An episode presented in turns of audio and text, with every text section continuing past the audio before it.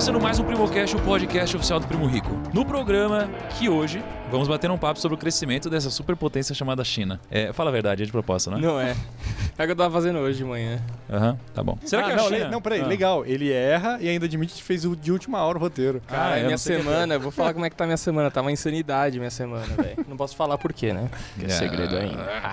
Será que a China vai ser maior que os Estados Unidos, Kaique? Eu acredito que não sei. Caraca, eu achei fundamentada a sua opinião. E por isso temos aqui um convidado ilustre. Temos Ricardo Jeromel, investidor focado em tecnologia na 3G Radar e autor dos best-sellers O Poder da China e Bilionários, com vários pontinhos no meio. Seja muito bem-vindo então, Ricardo. Ni hao. Obrigado. E respondendo a pergunta que você fez pro Kaique, eh, não é uma questão de se a China vai ser a maior economia do planeta, é uma questão de quando. O FMI, Fundo Monetário Internacional, sediado em Washington, eh, fundado no pós-Segunda Guerra Mundial, Bretton Woods, falava que era em 2030 e agora antecipou para 2028. E se a gente olhar em poder de paridade de compra, a China já é a maior economia do planeta já faz mais de 5 anos. O que, que é o poder de paridade de compra? Você ganha 30 mil dólares por ano nos Estados Unidos, você ganha 30 mil dólares por ano na China. Na China, os 30 mil dólares vão muito mais longe. Você vai ter uma qualidade. Um, um, o teu custo de vida é muito mais baixo. Cortar o cabelo na China, muito mais barato. É, o aluguel na China, muito mais barato, em, em geral, né? Do que nos Estados Unidos. Então, quando a gente olha esse parâmetro,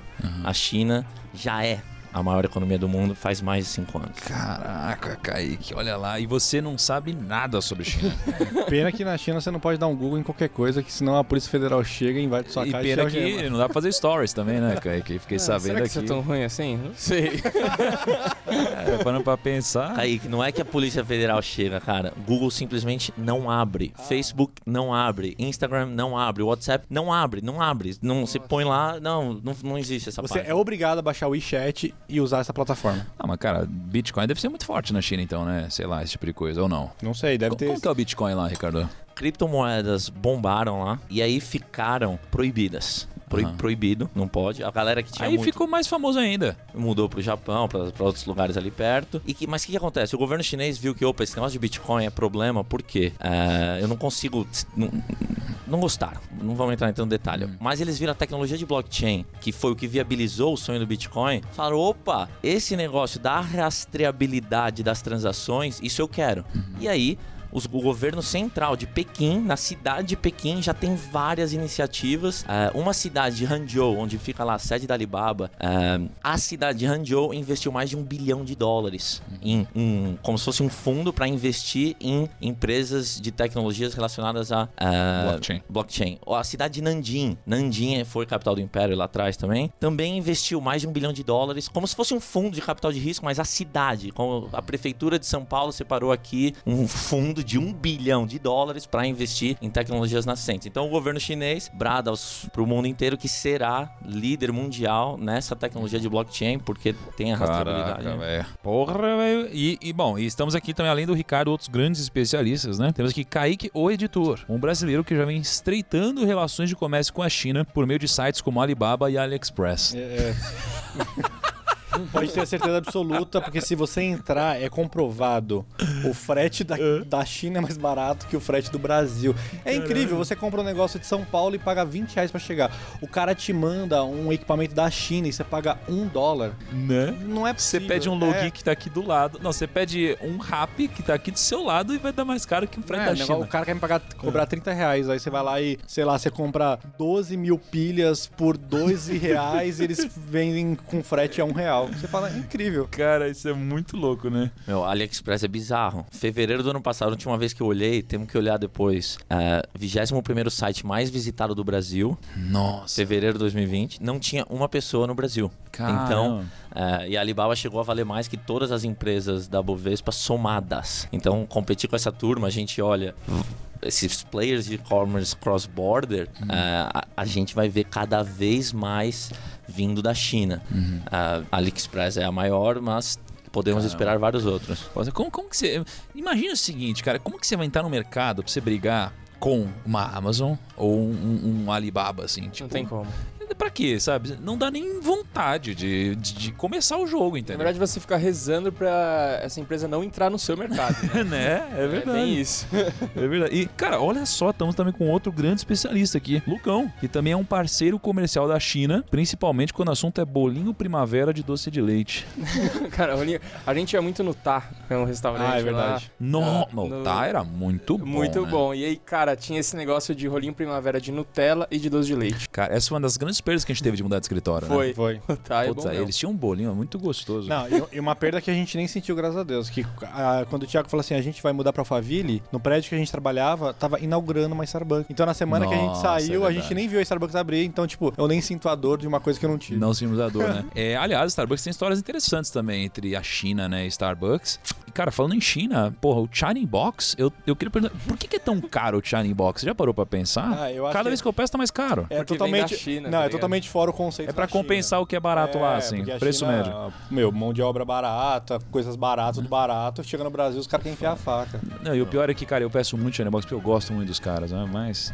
Eu não conheço Shining Box, mas Starbucks, só em Xangai, tem mais de 800 lojas. Na China inteira, mais de 3.500 lojas da Starbucks. E aquela sereia verde pelada que fica no copo, pro chinês, é um símbolo de status. Então o cara, uma mulher né? compra o copo de manhã e fica o dia inteiro carregando aquele copo pra Copo, copo vazio, ela termina o café, coloca água e fica andando com o Cara, copo. eu tava vendo uma masterclass do Howard Schultz quando ele conversou com o, o Jack Ma. E aí, porra, eles eles estavam tentando fazer funcionar na China. Demorou muito tempo pra eles conseguirem funcionar lá direito, o Starbucks ter lucro, né? E ele tava contando que uma vez o Jack Ma convidou ele pra participar de uma convenção deles. E naquela convenção, o Jack Ma, ele fez uma coisa muito diferente. Porque geralmente na convenção você traz os funcionários da sua empresa, né? E lá eles trouxeram todos os pais dos funcionários, né? E essa convenção era para os pais, não para os filhos. Era para basicamente o Jack Ma falar com os pais e mostrar o, como o trabalho estava sendo legal dos filhos, que eles estavam bem caminhados. Eles davam, tipo, uns benefícios interessantes para a família, sabe? De, pô, se acontecer algum problema, tem hospital, tem educação, tudo isso. E aí o Howard Schultz, ele gostou tanto disso e ele entendeu que a cultura é muito diferente da China e dos Estados Unidos e ele implementou isso na China.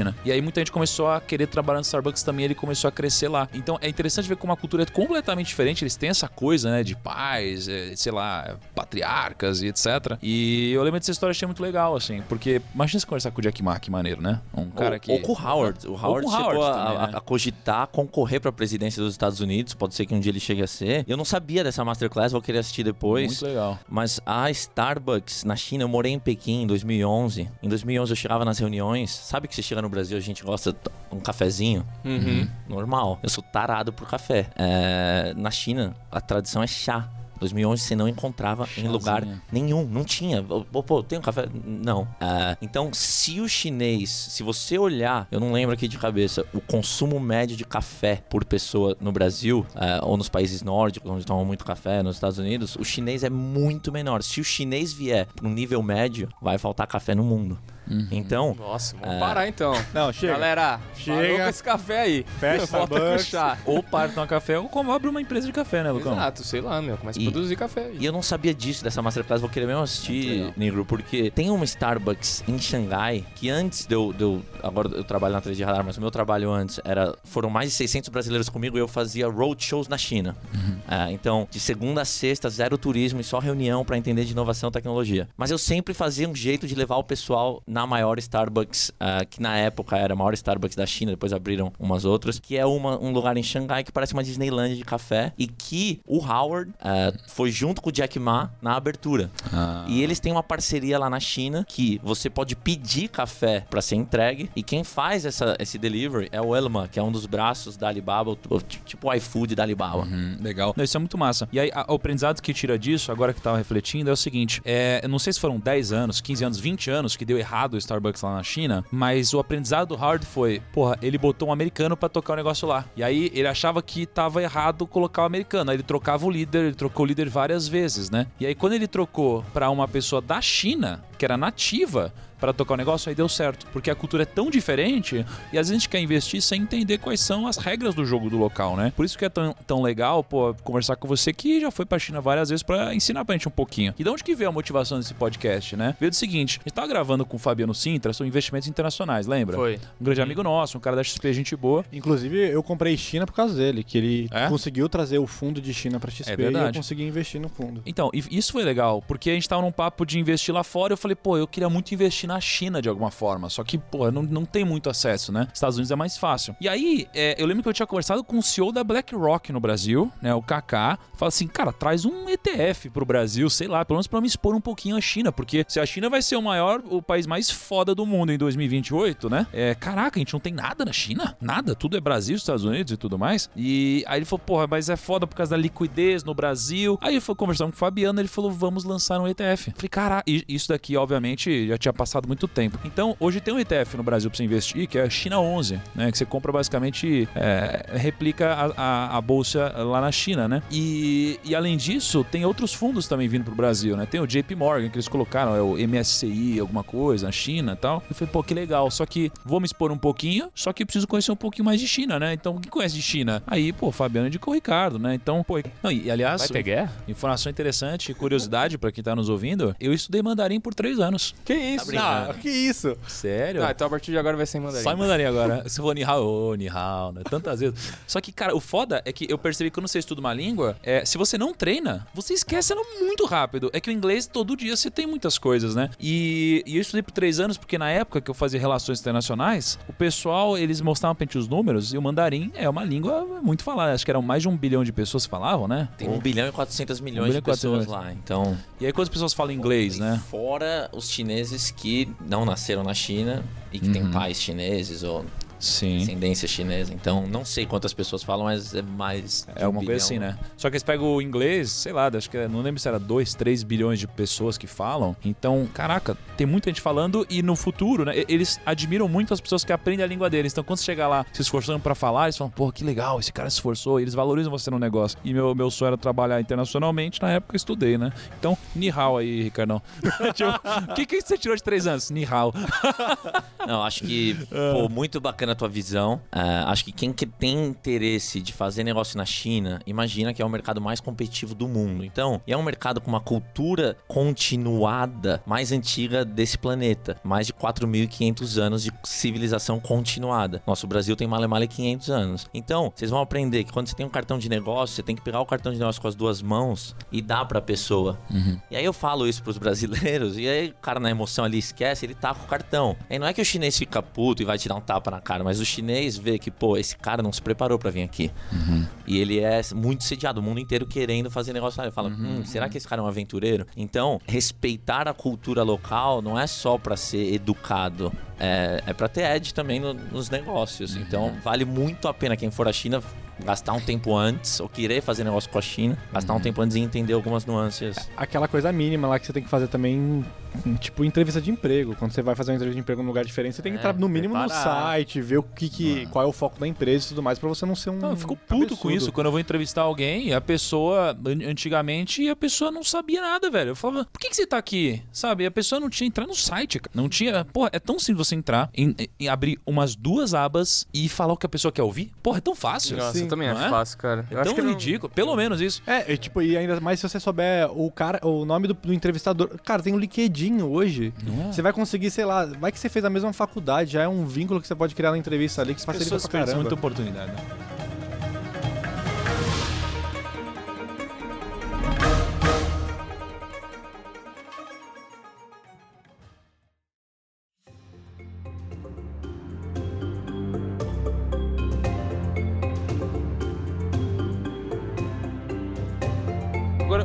Dá sua carteirada de autoridade, cara. Conta a sua história pra gente. Não deixar sombra de dúvidas. Assim, falar, meu, caramba, velho. é chinês Caramba! mesmo. Cara, é chinês, meu.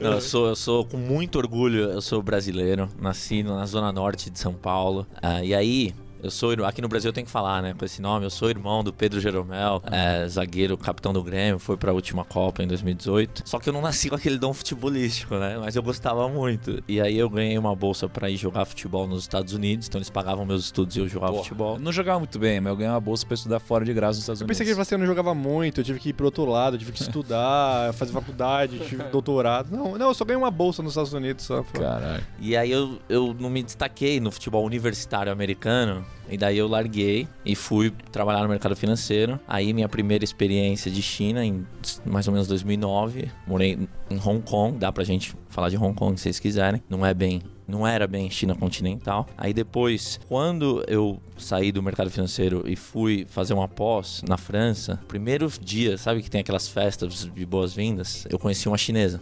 E aí, fomos juntos uns três anos. Ela veio pro Brasil várias vezes, eu fui pra China várias vezes, quase casamos. É, acabou não dando certo, mas a cultura e a história da China me mordeu. E aí eu fui empreender nos Estados Unidos, comecei um time de futebol profissional na Flórida, depois fiz um time de futebol profissional lá no Vale do Silício. E, e meus investidores, que era gente de Apple, Google, Facebook, PayPal, eh, eles iam pra China beber da fonte de inovação da China. E daí eles voltavam e falavam, Jeromel, vamos conversar sobre história, cultura da China? Eu, vamos, tal. Daí a gente conversava e tal.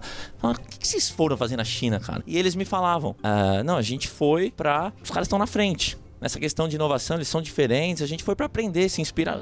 Hã? Pra China? Então eu era ignorante. Aí o meu time, que aliás, quem for São Paulino aí, o Dagoberto era o craque do meu time, do eterno Ah. São Francisco Deltas, era da segunda divisão do futebol americano. Só que a liga deixou de existir. Então o meu time, mesmo sendo campeão, deixou de existir porque a gente não quis levar o time pra outra liga. Falei, pô, e agora? O que eu vou fazer? Aí tinha uma turma que ia pro Vale do Silício pra fazer essas, chamam de missão, essas, essas missões. E eram meus amigos que organizavam. Eles levavam o pessoal no meu escritório e eu falava do meu time, pô, uma startup de tecnologia onde eu produzo futebol. Que, que loucura é essa? Pô, eu torço pro Grêmio, que tem mais de 100 anos. Como é que é começar do zero? E eu contava tal. E era bom pro time, que a turma comprava camisa, ia nos jogos. E aí eu fui provocar eles. Falei, ó, ah, vocês já trouxeram mais de 800 brasileiros aqui pro Vale. Por que vocês não levam o pessoal pra China, pra Israel, pra Índia, pra Singapura? Eles, não, porque a gente nem nunca foi, a gente não sabe. Aqui no Vale a gente tem. Aí, longa história curta, eles me fizeram um convite e falaram, não, toca esse nosso braço internacional.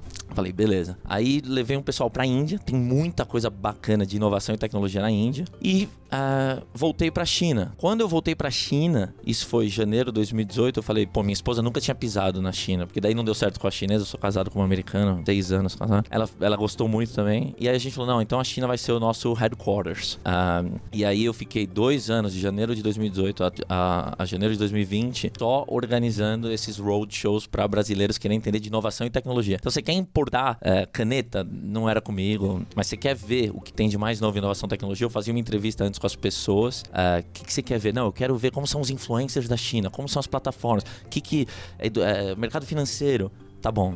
E aí a gente vinha, era uma semana assim, ah, na média eram 35 reuniões por semana, então de segunda a sexta, eu nem tocava do teu hotel, nada disso. É, ó, no- como você vai pra Harvard, lá, sei lá, fazer um curso. Nove da manhã você tem que estar aqui. Onde você vai dormir, turismo chega antes, faz depois. E foi muito bacana porque eu consegui me aprofundar bem né, nessa parte de inovação e tecnologia da China. Aí eu escrevi um livro chamado O Poder da China, que eh, o, o Nigro vai ver como é que ele vai distribuir aí de presente pros ouvintes, pros fãs, pra quem quiser. Eh, e, e por que, que eu tô aqui hoje, né? Você falou da tua motivação, eu gostei da tua motivação. A minha é que eu, eu voltei pro Brasil depois de 15 anos fora e a gente vê que os brasileiros em geral são completamente ignorantes em relação à China. Eu estudei no Colégio Sion, puta, puta colégio, gosto, sou muito grato. Não aprendi nada sobre a China. Aprendi uma coisa que foi quando o Império Britânico teve a Primeira Guerra do Ópio e foi muito afetado. Como assim? Então eu vejo que no Brasil o discurso de China, número um, ou é muito raso, número dois, ou tem aquela pegada da ideologia, ah, país comunista, então é o capeta, não, não, não, nem olham. Ou número três, muitos especialistas em China fazem negócio com a China. Então eles vendem alguma coisa, e aí quando eles falam da China, eles só falam bem, e tá tudo certo. Então eu não tenho nada pra vender. Eu trabalho na 3D Radar, que é uma, uma, uma asset, uma gestora sediada no Rio, e, e a gente investe em companhias. Então o meu objetivo é realmente trazer, despertar no, no público aí uma curiosidade pra se aprofundar na China, que é a maior parceira comercial do Brasil desde 2009. Eu não contei da minha vida profissional inteira, mas eu trabalhei para Forbes de 2011 a 2019. Em 2011 eu escrevi um artigo em agosto de 2011 que uh, naquela época, em agosto de 2011, os traders já chamavam o Brasil de derivativo da China. Derivativo é um, um, um, um ativo cujo preço está atrelado a outro. Então o Brasil já é dependente economicamente da China desde então faz quase 10 anos. E ainda, China não é mainstream, o pessoal não, não, não tá olhando. Então eu acho que temos que aprender com tudo e com todos. Mas a China, é, a gente olha nesse ano, né, 2020, de janeiro a novembro, um terço de tudo que foi exportado do Brasil foi para um só país, para China. Entre 2012 e 2016, os chineses investiram no Brasil mais que o dobro dos americanos. Então, assim, é inevitável. Eu acho que você foi um visionário de estudar chinês, não sei quando foi que você estava lá na faculdade, mas eu não vejo a juventude brasileira aqui percebendo a quantidade de oportunidades que está tendo na China. A gente vê vários europeus se formando da faculdade e se mandando para a China. É, então, você falou, né? Eu concordo, é, é, é, um fato. A China vai ser o motor de crescimento da próxima década. E aí, vamos continuar ignorando? Então, é, uhum. obrigado aí pela oportunidade. Espero que o, o, público, quando termine, queira estudar mais, queira saber mais. É, é por isso que eu tô aqui. Legal. Você fala sobre a China crescer e tudo mais, mas por outro lado, eu vejo também. É, eu vi acho que nas últimas últimos meses, né? Você teve o negócio do Jack Ma desaparecido e tudo mais. O que foi isso, aliás? Mas o que, que, foi isso? Antes de eu fazer a pergunta, o que foi isso? Explica pra gente. Se puder só contextualizar um pouquinho. Nem todo mundo sabe exatamente é, o Jack Ma. Contextualiza então, um vamos pouquinho. lá. O Jack Ma chegou a ser o homem mais rico da China. Ele é o fundador, um dos 18 fundadores da Alibaba. Alibaba é uma empresa que é, é, é estupidamente chamada da Amazon da China. Mas a Alibaba é muito mais que uma Amazon da China. É diferente. Mas se a gente for resumir para simplificar, seria isso. Então ele chegou a ser o homem mais rico da China e a Alibaba tem um braço financeiro que chama Ant Financial. Esse braço financeiro ia valer é, mais de 300 bilhões de dólares. Ele começou em 2004, mas oficialmente ele foi formado ali faz cerca de 10 anos, mais ou menos 2011 entre 2014. É, esse braço financeiro da Alibaba, como se fosse o mercado pago do Mercado Livre, ia fazer o seu IPO. Hoje, hoje está sendo inaugurado o IPO da Mosaico. É, um abraço aí pro Malta, pro Pacheco, parabéns galera. O pricing da Mosaico foi dois dias atrás. Então a End Group foi como se fosse dois dias atrás, teve o pricing e já tava lá investidores do mundo inteiro. E aí o governo chinês, dois dias antes, simplesmente cancelou aquele IPO. Um negócio bizarro de uma empresa que seria ah, um dos maiores. O governo falou: você não vai fazer o IPO. Cancelou, cancelou. O governo pode fazer isso no Brasil também? Falou: ó, não vai ter isso, ah, rasgar cara, toda a papelada. Cara, sinceramente, o governo pode tudo, né? É. Assim, não que seja certo ou errado, mas assim, não, não, ele pode tudo, né? Uhum. Ele é. pode sumir com você e ninguém vai descobrir. É. Verdade. Esse é um bom ponto. Não há como falarmos da China sem falar do governo chinês. Mas só para fechar esse ponto, é, ter feito isso daquele jeito para o mundo inteiro foi muito chocante. Mas sempre tem que ter a, a ótica do chinês. É um sinal pros empresários e empresárias chineses que, meu, não importa quem você é.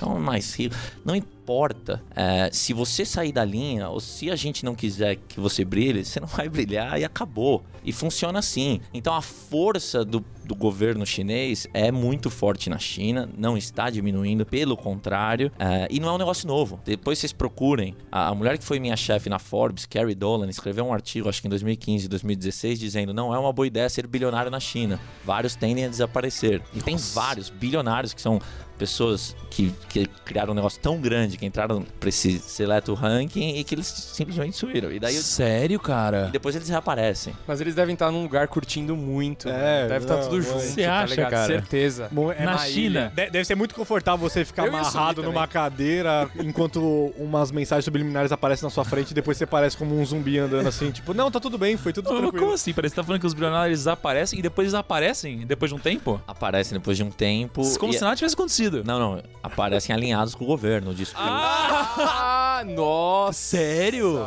velho. Tem Se vários cases. Sempre, Depois... sempre, com mangas longas, assim, para não mostrar as marcas das correntes, mas. Cara, é engraçado isso que você falou de manga longa. A China é tão bizarra que tem propagandas do Neymar lá, que o Neymar pré-Copa era, um, era uma estrela bem admirada na China, que os caras cortam a. Eles fazem um Photoshop e tiram as tatuagens. Os jogadores da seleção chinesa, tem alguns que tem tatuagem, pode estar 40 graus, vão jogar contra a Tailândia, tem que jogar de manga longa Porque o governo chinês não gosta dessas coisas de tatuagem, não é um bom exemplo pro, pro país. Caraca. Ô, rapidão, fala um pouquinho mais sobre esse negócio dos bilionários que desaparecem e aparecem aliados com o governo, cara. Tem algum que você é um lembra? workshop, certeza. O Jack é um, Ma. é um workshop. É um infoproduto. eu acho que você não estudou direito na sua vida, vou te ensinar. Porque assim, o Jack Ma aconteceu mais ou menos isso.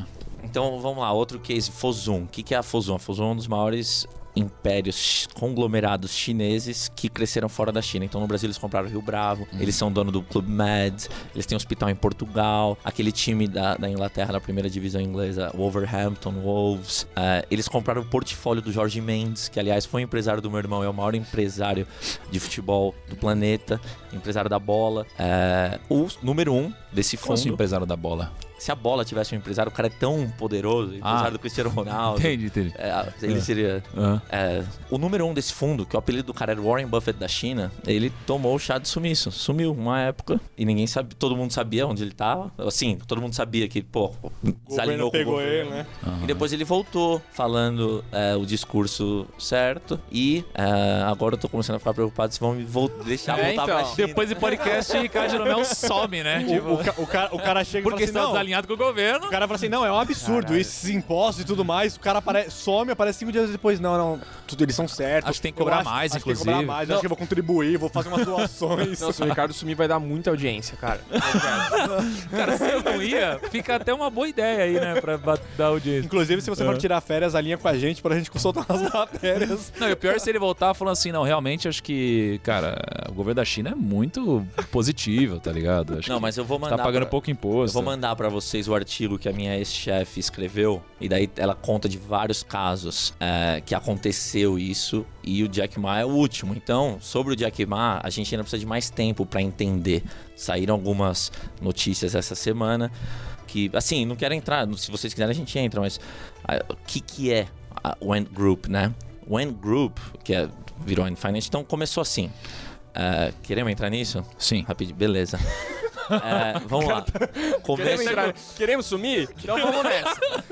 começo do século, né? Tem lá é, e-commerce. Pô, a China teve o SARS e aí as pessoas. O SARS foi muito forte, como foi o Covid lá, então é, deu um boom no e-commerce local. E aí tinha um problema muito sério de confiança. Como é que é quando você compra um negócio online? Você comprou esse copo aqui, você me paga primeiro, depois eu te mando copo? Ou eu te mando copo, depois você me manda grana? Aham. A Alibaba simplesmente copiou o PayPal e criou o Alipay, que falou assim: você manda grana, eu mando copo. Quando você receber o copo, eu transfiro a grana pra ele. E aí foi criado o Alipay, virou um monstro. Depois, só esse float, esse, esse, esse tempo que ele fica com esse dinheiro aqui, ah, já é um negócio extraordinário. E aí, vamos lembrar, um dos maiores acionistas da, da Alibaba era, era Yahoo. E aí o Jack Ma simplesmente foi e fez um spin-off dessa parte financeira, desse tal de Alipay, chamou de Ant Financial, falou essa parte aqui, os investidores internacionais da Alibaba, é, vocês vão ter um pedacinho, a Alibaba é dona de um pedacinho, porque a instituição financeira na época na China não podia ter estrangeiro com é, um Stake relevante. um stake relevante. Mas foi, foi um negócio muito polêmico e foi uma, uma- um golpe que ele deu ali que tirou muito valor do, daqueles acionistas. Beleza. A gente fast forward, a When Group virou. Quando sa- sairia o IPO, seria uma das 10 maiores instituições financeiras em market cap do mundo. Negócio mega relevante. E o When Group, parte fundamental do negócio dele era dar crédito. Só que como era esse crédito? Ele fazia um marketplace assim: você entra lá, na plataforma para comprar. E daí você pede um empréstimozinho ali de 10 dólares, ou, ou reais, 10 reais, 100 reais, ou mil reais. E ele pegava esse pool de capital, levava para outros para outras instituições financeiras, e ele só emprestava 2% e cobrava dos outros 98% para fazer essa intermediação. Então agora as notícias que saíram foi que, pô, ele tem que ter no mínimo 30%. Ah, vamos transformar então numa holding financeira. Então a desculpa foi, ele estava numa parte cinzenta da lei, onde os bancos têm que responder uma série de coisas e ele não precisava responder aquilo, então ele vai ser enquadrado mais como um banco. A gente precisa de mais tempo para entender ainda. Hoje é muito cedo. Caraca. E agora ele magicamente tá apoiando o governo, então é isso? Hum, acho que fisicamente não, mas, pô. O IPO é, teria sido não só ele, como imagina tantos funcionários que não têm ação lá, quanto não ia valer aquela ação. É, então, assim, pode ser que tenha sido um. Enfim, Cara, que louco isso, mano. Que louco isso, mano. É meio assustador. Que assustador. Cara, Foda. Por isso eu só vou continuar comprando aspirador de pó e coisas inúteis que eu não vou usar dessa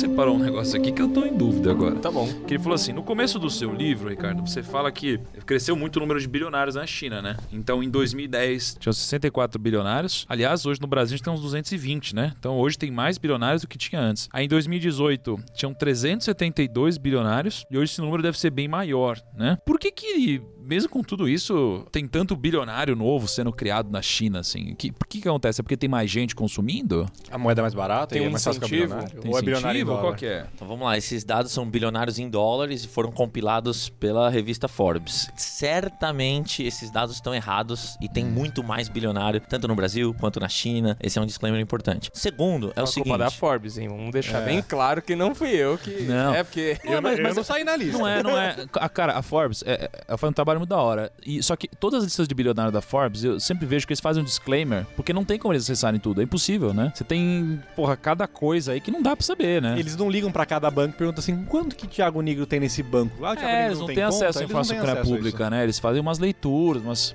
umas previsões, assim. Então é foda, não dá pra você precisar isso daí, sim, né? sim. Mas eles são bem sérios e, e tem uma, Uhum. uma equipe muito Sim. grande, global, então eles tentam, mas não dá. Como você falou, se uma empresa é privada, quanto que ela vale. Então essa década pro Brasil, economicamente, ela foi perdida, né? Pra China, essa década não foi perdida. Em 2018, foi quando o PIB menos cresceu desde 1990. O PIB só cresceu 6,6%. Em 2019, foi depois o que menos cresceu. Só cresceu 6,1%. O que, que é a segunda maior economia do mundo crescendo 6,6%, 6,1%? Significa que é, 2018, 2019, mais de um terço de todo o crescimento do planeta veio de um só lugar, da China. Então, esse aumento do número de bilionários é porque está sendo gerada muita nova riqueza. É, e aí, você vê quais os países têm mais bilionários? Número um, Estados Unidos. Número dois, China. E número três, seria a Califórnia, se a Califórnia fosse um país. Ela tem mais bilionários que todos os outros países, salvo em é, China e Estados Unidos. Por quê? Porque a tecnologia te permite criar um negócio tão grande, tão escalável, muito rápido. E, e- e- e lá é o epicentro,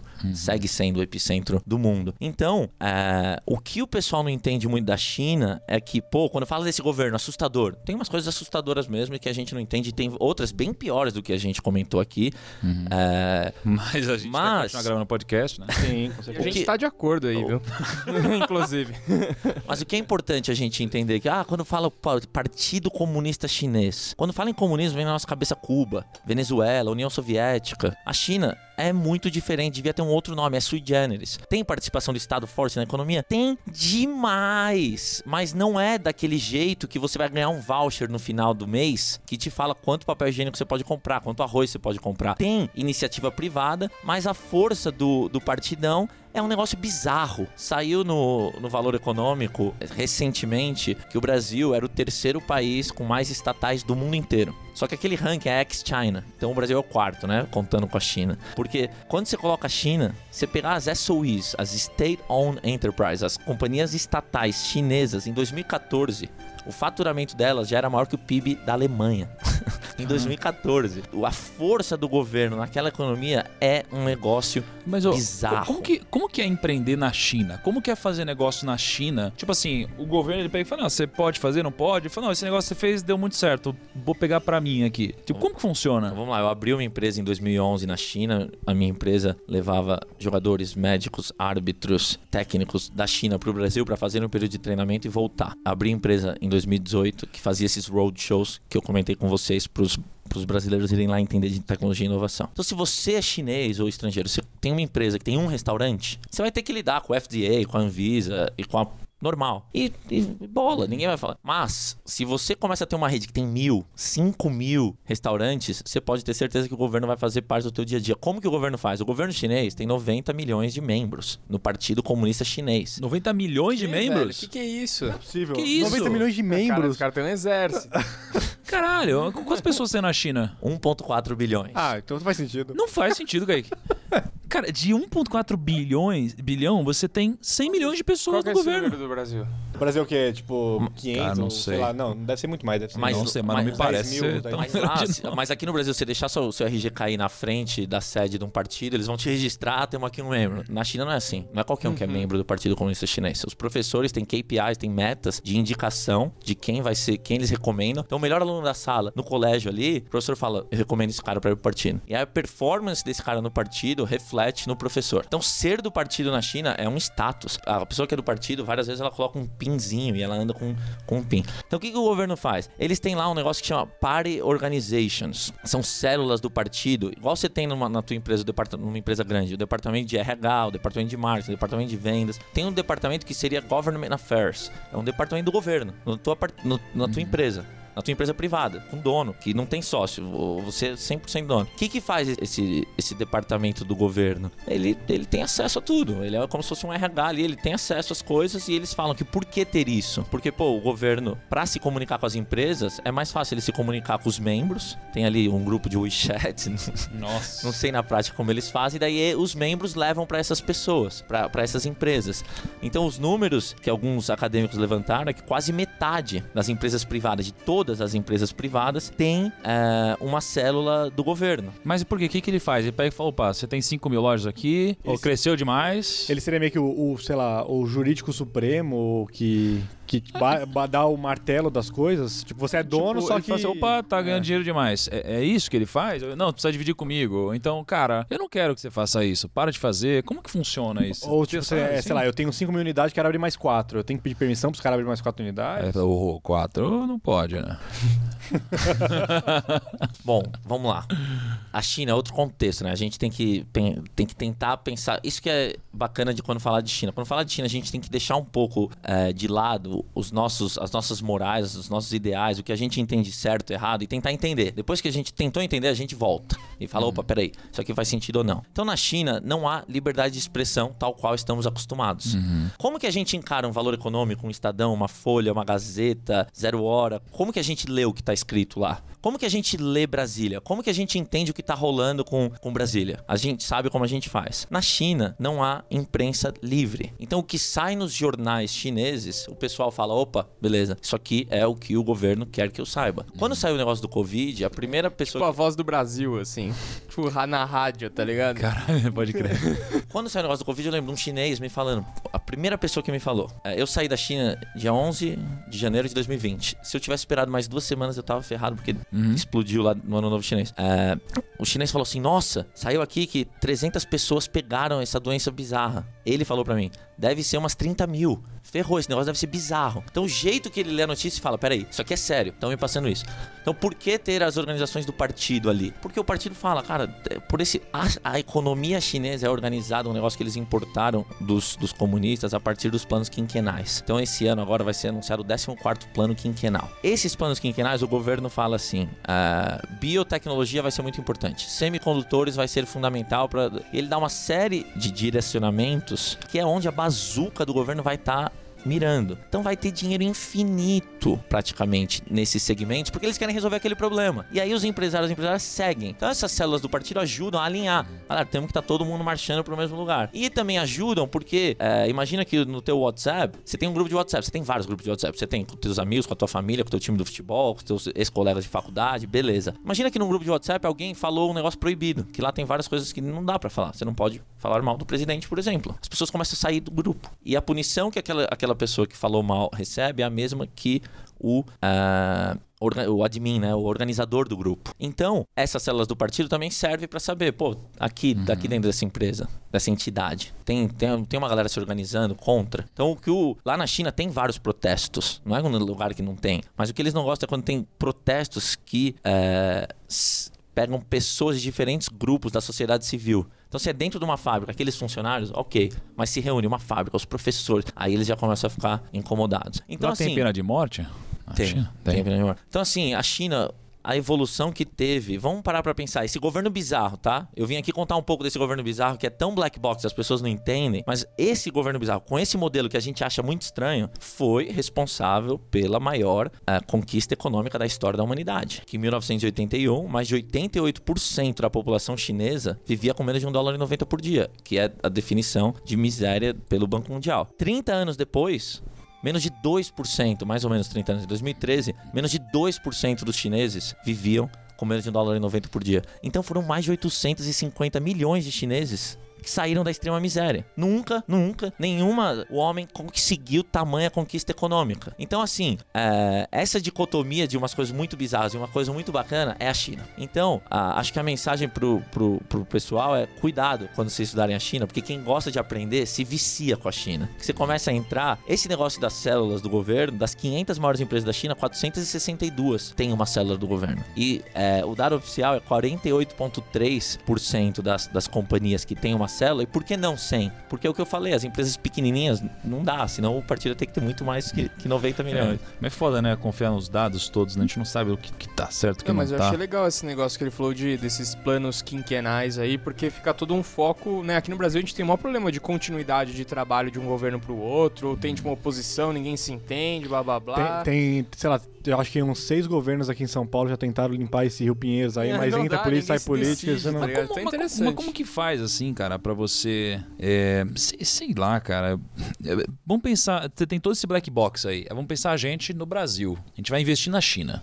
Empresa na China. Cara, qual é a segurança do investidor aqui? Qual é? Tipo assim, é, é apostar na convexidade, talvez. Porque, cara, de repente a gente faz um negócio que é bom pro investidor, aí vem o governo e o tiro end financial. Não, pô, não é mais assim, não É, pode. ma- Mas, é- mas era, uma, era, uma, era uma parada que eu queria muito perguntar. É por que o planeta inteiro fabrica e faz e escolhe a China pra fazer as coisas? A Apple faz, a É como Sony que é tão faz, barato os negócios lá, faz. cara? Lá. Então o que que eu falei pra vocês, né? Que em 1988, 88% da população era extremamente miserável.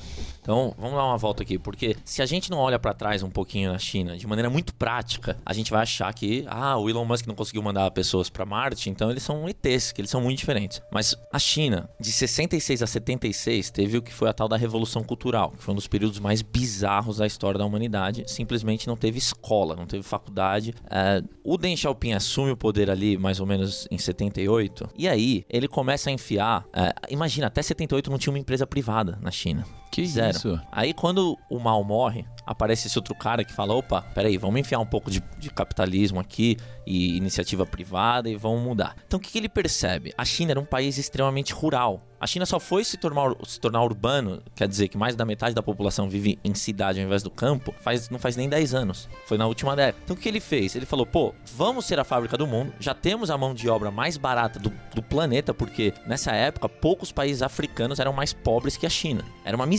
A minha geração, eu nasci em 87, é a primeira geração que não passou fome. Mas você foi criado por pais, por avós, por tios, por vizinhos que passaram fome. Quando você é criado por uma turma assim, a tua percepção de felicidade, de sucesso de trabalho, eh, de família é completamente diferente. Então o que acontece? O Deng Xiaoping vem e fala: vamos ser a fábrica do mundo. Porque ao ser a fábrica do mundo, vai rolar uma urbanização e aí a vida das pessoas vão melhorando. Tô resumindo bem, hein? Uhum. Em 2001, a China é aceita para a OMC, a Organização eh, de Comércio Mundial. E aí ela começa. Se olha o mapa assim, em 1980, quem, os Estados Unidos tinham mais de 120 países que os Estados Unidos eram o maior parceiro comercial. Se olha o mapa hoje, вещи. A China é a maior parceira comercial de mais de 120 países. Então, foi uma decisão de se tornar a fábrica do mundo. E aí, o que, que eles fizeram? Eles investiram pesado em infraestrutura. Porque não é só mão de obra barata para você ser a fábrica do mundo. Lembra dos produtos made in China, Xing Ling, falso? Todo mundo tem essa imagem. Original.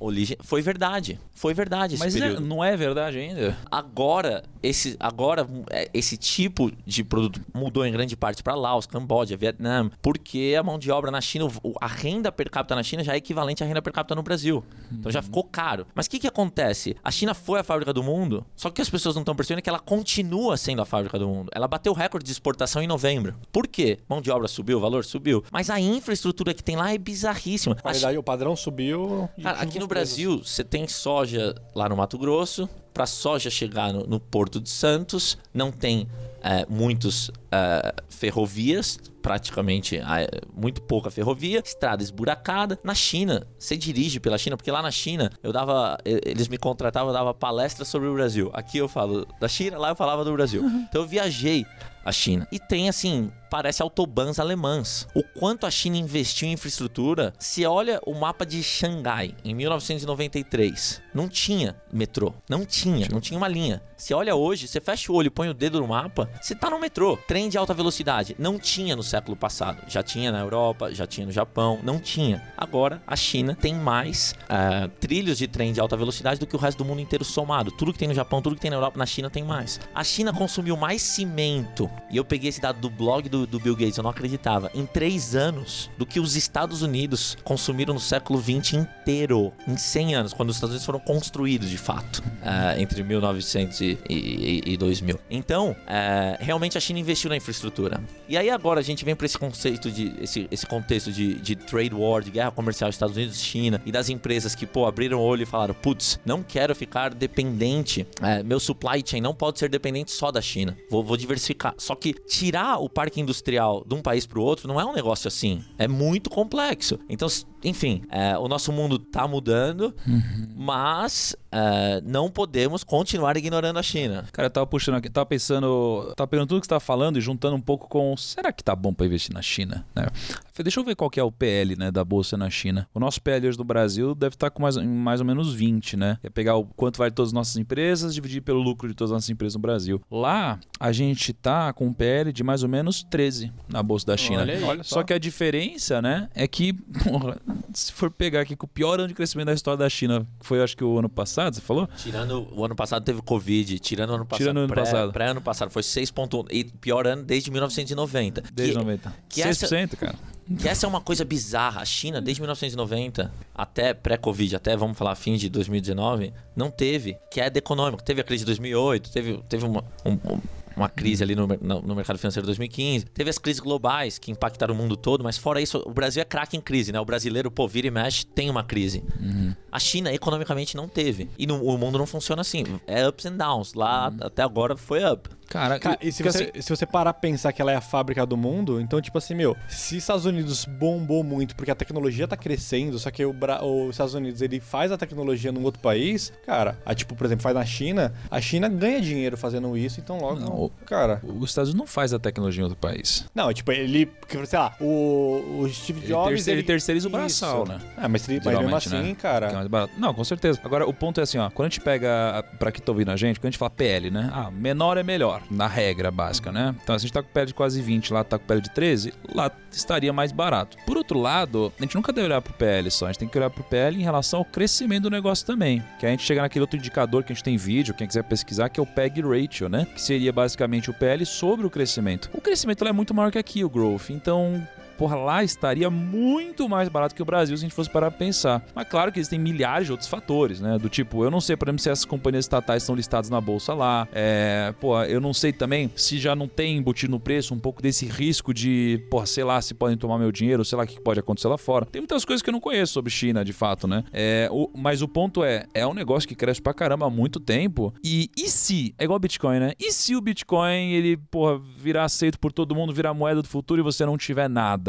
Porra, que, qual que é o risco que você corre então um pouquinho hoje? Ah, é perder o que você colocar ou multiplicar muitas vezes, né? Então, quando eu penso nisso, eu vejo que talvez faça sentido ter um pouco de China no, bolso, assim. A dificuldade é, porra, que empresa escolher? Como fazer? É, Quanto ter? Quanto ter, né? Então por isso que no meu caso no rumo ao bilhão, eu provavelmente vou colocar um pouquinho ali, no máximo 5%, ou no máximo, e talvez uma coisa que seja mais genérica, né? Ou um fundo, tipo do JP que pega tudo, ou algum outro fundo de China, ou até um ETF de China 11 aí que dá pra investir com quanto, Kaique? Você lembra quanto que era, Kaique? Eu acho. Deve ser 100 reais, né? Eu, Isso. é, eu acho que era 100 ou 500 reais, eu não me lembro. Ah. Agora, por exemplo, você, você acha que tá barato investir em China? Tem alguma coisa assim? Ou, ou difícil dizer? É, eu prefiro que cada um faça o seu Faça estudo e chegue nessa Não, conclusão. Mas legal. o que é legal de olhar de investir em China é que tem uma Nasdaq chinesa, uma bolsa de tecnologia que foi criada em julho de 2019 Já tem mais de 200 companhias listadas e mais de 400 companhias no pipeline.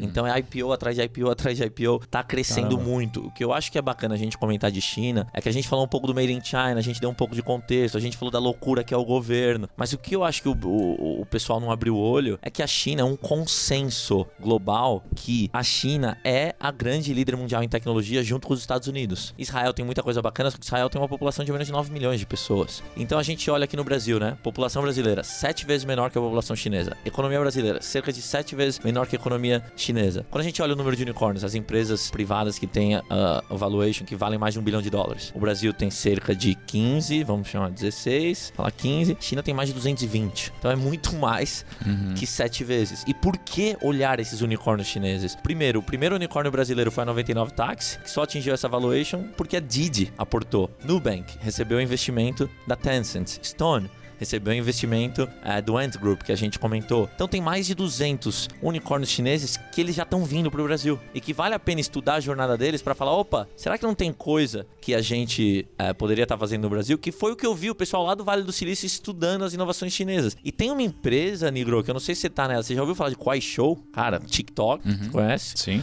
Kuaishou começou antes do TikTok, é o principal rival do TikTok, é uma espécie de TikTok muito parecido. É, lá na China já é o quarto maior e-commerce da China em GMV. Quais show? Então imagina que o TikTok você vai começar a comprar coisa no TikTok, é, sem, sem, sem sair do TikTok. O Kuai Show, que aqui no Brasil é Kuai, K-W-I, é, eles me falaram que eles têm mais de 30 milhões de MAUs, de monthly, é, usuários ativos mensais no Brasil. Então, Quais show? Você falou que tem mais de 30 milhões de mensais? usuários mensais no Brasil. Não, possível. Então, que Ouvi que tá- falar disso. Também não. Qual é possível? Depois vocês dão uma olhada no- nos, nos, nos rankings de apps mais baixados, vira e me- vira e mexe, eles estão lá. Rede social de vídeos. Bem parecido com o TikTok. Cara, deve ser muito teen, então, né? Porque pra nenhum de nós, cara, ter ouvido falar, cara. Tô Que achando que já loucura. tá, tá com muita rede social. É, Não, o negócio é Clubhouse agora, Ah, pelo amor de Deus, gente. todo mundo. pare Eu quero, eu quero saber se tem Clubhouse na China, é isso que eu quero saber, cara. Com certeza não, lá você não pode ter. É, eu ficaria surpreso se tivesse. É, acho que não tem. Essas redes sociais de fora da China não são Olha, olha a permitidas. idade, mais de, é 18 anos. Tá aqui, seriam de 18 essa rede social. Ah, então deve ter alguma coisa aí. Por isso tem Caraca. tanta gente. Não, mas se for parar pra pensar, não, para pra pensar o TikTok. Você acha que é uma rede infantil? Para pra pensar. Não, É só uma. Cara, enfim. Deixa pra lá. Cara, mas eu, acho, eu acho que o TikTok é, um- é uma empresa icônica chinesa, Aham. que é a primeira empresa Saiu, de né? tecnologia pro consumidor chinesa que virou um fenômeno global. É, e a história dela é bizarra. A TikTok foi feita por uma empresa chamada ByteDance. Então a ByteDance, o primeiro hit deles foi um, um- um programa, um app chamado Toutiao. O que, que era esse Toutiao? Sabe o teu feed do Facebook? Fica aparecendo lá, teu amigo teve filho, o Grêmio ganhou, é, fica aparecendo aquelas coisas que aparecem no, no feed do Facebook. Eles pegaram só aquele feed, tira, tira o resto, Tarantas, é o Tarantas. então eles pegaram esse feed e eles enfiaram um AI nesse feed que eles te conhecem tão bem que virou um negócio viciante. Que você vai olhar lá e você vai falar, puta, tá saindo notícia do mercado financeiro, tá saindo. Tudo que você gosta é muito viciante e muito personalizado.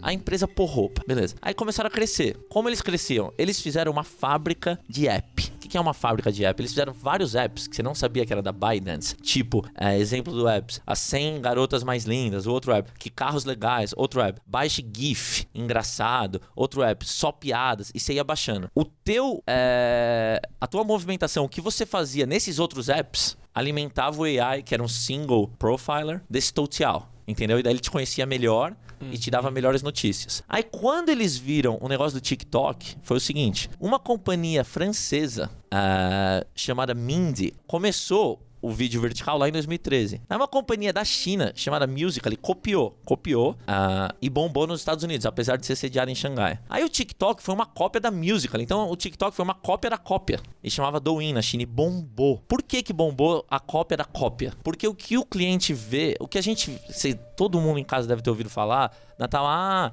nesse século, o petróleo desse século são os dados né? Ah, o petróleo desse século é saber interpretar os dados, é ter uma inteligência artificial verdadeira que eu tenho os dados e, e eu consigo gerar valor a partir disso. Então, o que a gente vê no TikTok é um 10% só. O que está por trás, que é machine learning é, e tudo, toda aquela personalização e o jeito que eles fazem é o game changer. E a China é a número um nisso. ah, e vai, vai seguir sendo, porque lá eu cruzo a rua fora da faixa, o chinês cruza a rua fora da faixa, tem uma câmera, tem mais de.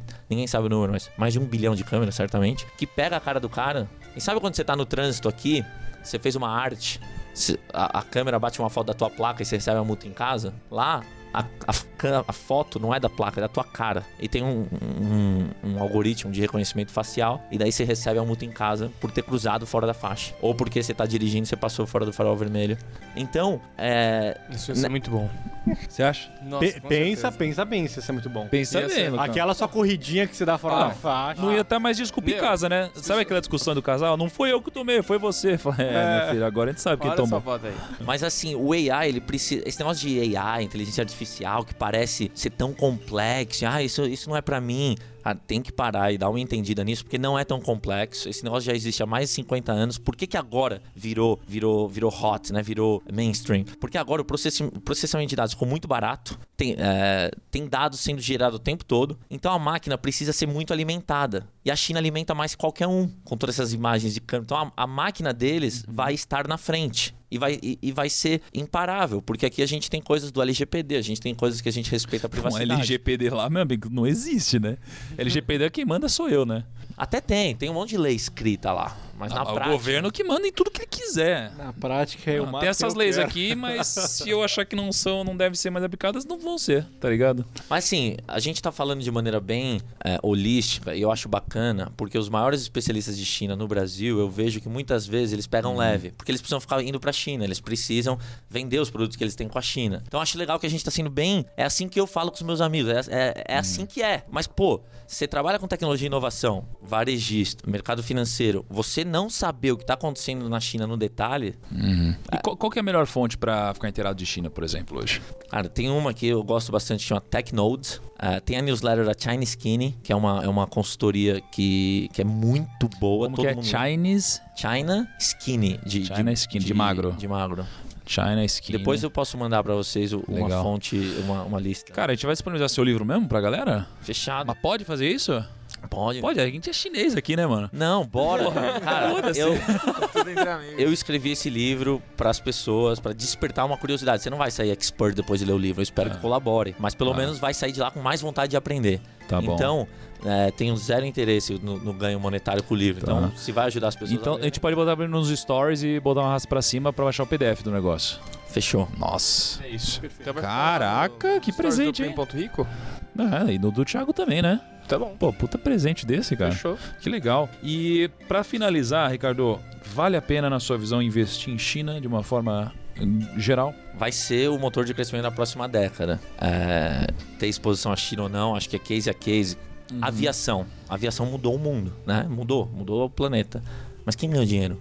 Com aviação. Então acho que mais que olhar trends e tendências, é olhar oportunidades específicas. E eu acho que o, o importante é, da cultura chinesa também, fazer negócio com os chineses é bacana, ou tentar se aproximar, porque lá a galera tá sempre disponível para fazer negócio, falar de negócio. A norma lá é 996. As pessoas trabalham das 9 da manhã às 9 da noite, seis dias por semana. É assim que funciona nos Das meios de 9 às tecnologia. 6? Das 9 da manhã às 9 da noite, seis dias por semana, 996. Nas empresas de tecnologia funciona assim.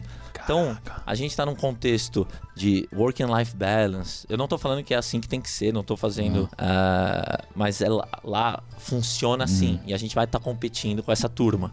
Já estamos competindo. Então, grandes fortunas e os nossos pais e avós tiveram muito sucesso na vida podendo ignorar a China. Eu acho que nós, nossos negócios e os nossos filhos não poderão se dar ao luxo de ignorar a China. Eu acho que foi bacana porque a gente não foi só positivo, a gente teve um. Foi, foi bem na real. E então eu recomendo fortemente quem for começar a estudar China, de sempre olhar quem é o autor dessa matéria, qual a experiência dele com a China, o que, que ele quer, né? Porque a- eu vejo muita coisa assim que o pessoal que escreve tá querendo é, em relação à China. Então, vale muito a pena, pô, esse ETF do, do Fabiano Ciro, do pessoal da XP, porrada, dá acesso pelo menos. Você estudou, fez a lição, quer fazer? Acho, acho fabuloso. É, então, estudem, Legal. pessoal. Muito legal. bom. Kaique, você acha que a gente deveria implementar o 996 aqui na empresa também? Eu acho que. você Tá acha, mais ou Kaique? menos, né? É, a gente, é mais, ou- a gente é mais ou menos assim. Tem dias que é 12, 12, 6. É, gente 12, 12, 7. Aqui é 12, 12, já tá em 7. chinês já, mano. Ai, cara. Mas também temos nossa enquete. O que, que a gente vai deixar hoje na nossa enquete? Qual é a pergunta que você quer fazer para nossa audiência de é sim chinês, não sim no ou não? Spotify? A gente tem uma, uma enquete no nosso Spotify que a gente, o público inteiro pode responder e depois, se você quiser os dados, a gente manda. Fica na descrição aqui do podcast. Pô, bacana. Então eles só podem responder o sim ou não. Ou Ou múltipla alternativa. escolha. É, alternativas. alternativas aí. Ou múltipla escolha. Depois de ouvir isso, Uhum. você você quer aprender mais sobre China? Sim ou não? Ente- Tá, tipo assim, se você tem mais ou menos vontade, Vontade. depois de ter ouvido o episódio? Isso. Acho bom. Acho É legal. bom, também. boa pergunta. A outra, você Ah. tem vontade de ter exposição à China no teu portfólio? Só dá pra ser uma, cara. Ah, então vamos É nessa. que duas fica mais caro. aí. Ah, então. Não, zoeira, que só tem espaço pra uma mesmo. A tecnologia do Spotify é, é assim hoje. É, é que eles não, acho que não tem tanto investimento chinês. Então, É, eles tá faltando um capital da dinheiro. Financial aí. É, tá faltando. Pode escolher vocês, tem uma pergunta, mas acho que pode ser essa. Ou você tem, você tem vontade de ter exposição no teu. Acho que isso pode ser No bacana portfólio. pra vocês. Muito bom. Então, assim, apenas se você já investe, você tem vontade de se expor à China de alguma forma? Tá Isso é bom. bom, certo? Oh, Muito bom. Tem recado? É, siga o Primocast no Spotify, siga o Primocast lá no canal de cortes do YouTube, que a gente tá crescendo, já passou dos 100 mil. Cadê minha plaquinha YouTube? Temos Eu só quero falar isso. Cadê minha plaquinha. plaquinha? Tá É. devendo aí a plaquinha pra Ô, calma, a gente tá fazendo nosso marketing, mas, cara, peraí. Ricardo, como faz pra te contar nas redes É sociais? A gente esqueceu de Cara, perguntar. eu sou. Eu, eu não sou muito No presente. profile? Você também é no Ah, profile? fala onde você tá. Ele vai falar LinkedIn. WeChat. Ele vai falar LinkedIn. Pera. Você tá no certeza, certeza. LinkedIn e Não, me- WeChat. Me encontre no Clubhouse. Se ele falar Clubhouse, aí eu. Aí fudeu. Você tá lá no chat. Certeza, ó. Gente, aqui na descrição vai ter o QR Code do chat dele. É só dar uma mensagem. Ah. Não, procura lá, Ricardo Jeromel, Rico Jeromel. Eu nem, eu- na verdade, eu nem sei qual que é o, o handler. Eu não, não sou muito. Mas não, você não tá no Instagram? TikTok? Eu tô, mas vocês vão ver lá que eu não, não posto com frequência. Tá lá, mas eu Ah. não. Onde você posta com frequência? Tem TikTok. lugar? Cara, não sou muito ativo no, É. nas redes sociais. Faz bem. Faz bem. Vai ter, vai ter o arroba dele aqui na descrição. Vá lá e faça perguntas sobre China que ele vai adorar respondê-las. É, muito. Vai lá, lota a caixa de mensagem dele, vai adorar, vai responder todos. Acabou de prometer pra o gente. telefone fixo dele aqui. É, e tem, tem um WhatsApp, se você quiser mandar também pro WhatsApp. E tem o WeChat também, se você estiver ouvindo de outro lugar. É isso aí. Então, um grande abraço, até o nosso próximo episódio, próxima segunda-feira e tchau.